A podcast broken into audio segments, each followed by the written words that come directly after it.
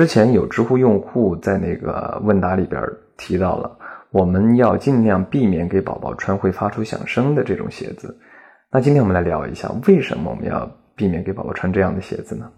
首先，那个宝宝在学习走路的时候呢，是通过足部的感知，然后通过神经传输到大脑，嗯，让这样的一个积累，嗯，让宝宝去感受和判断怎么样去落脚，怎么掌握平衡，然后怎么样在上下坡的时候，嗯，去跨步等等等等，嗯，所以家长们可以家里边有这样的鞋子的话，你可以去摸一下那个鞋子，按压一下那个鞋子，它的鞋底的后半部分就是后跟的那个位置。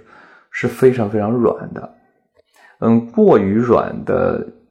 嗯，鞋底的这种材质呢，会削弱宝宝对走路这个事情上的一个感知，嗯，那理所当然的，他对走路这个事情是无意的，学习走路这个事情是无意的，嗯，另外第二点，第二点反而我是觉得非常重要的一点，嗯，怎么说呢？我们在上一次的分享当中提到了，就是说打断行为对宝宝的专注力培养是非常不利的。那我们设想一下，宝宝穿着这样的鞋子，我们在户外去玩耍，他看到了蚂蚁，看到了蝴蝶，看到了花花草草，他感兴趣的东西，他正在观察，正在探索。这个时候，当他跨出去一步的时候，哎，鞋子发出了响声，小宝宝的。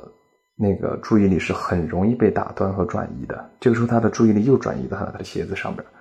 那你看轻松的就完成了一次打断的行为，